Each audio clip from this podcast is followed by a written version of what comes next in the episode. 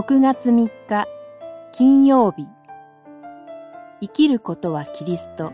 死ぬことも益。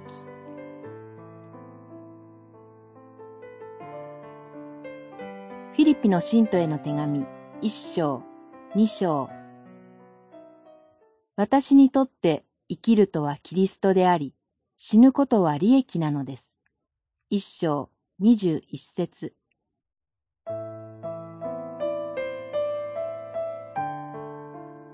喜びの手紙とも呼ばれるフィリピの信徒への手紙は、パウロがどのような状況でもイエス・キリストによって喜ぶことができることを教えています。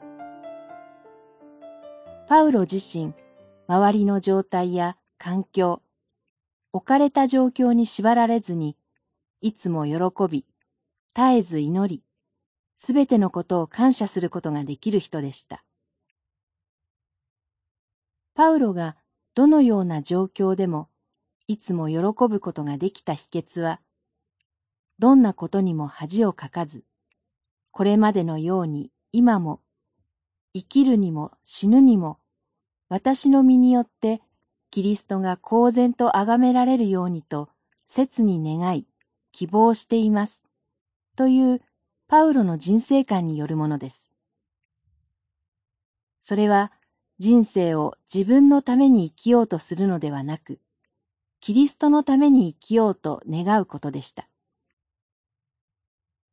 自分の死さえも、それによってキリストが崇められるなら、私にとって生きるとはキリストであり、死ぬことは利益なのです。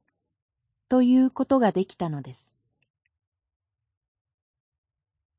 人生を振り返ったときに、一日でも自分のためではなく、キリストのために過ごしたと言える日があったとしたら、それはなんと嬉しいことでしょう。今日の私たちの歩みも、キリストのために過ごしたと言える一日となりますように。祈り。今日の歩みが、キリストのために過ごせたと言える歩みとなりますように。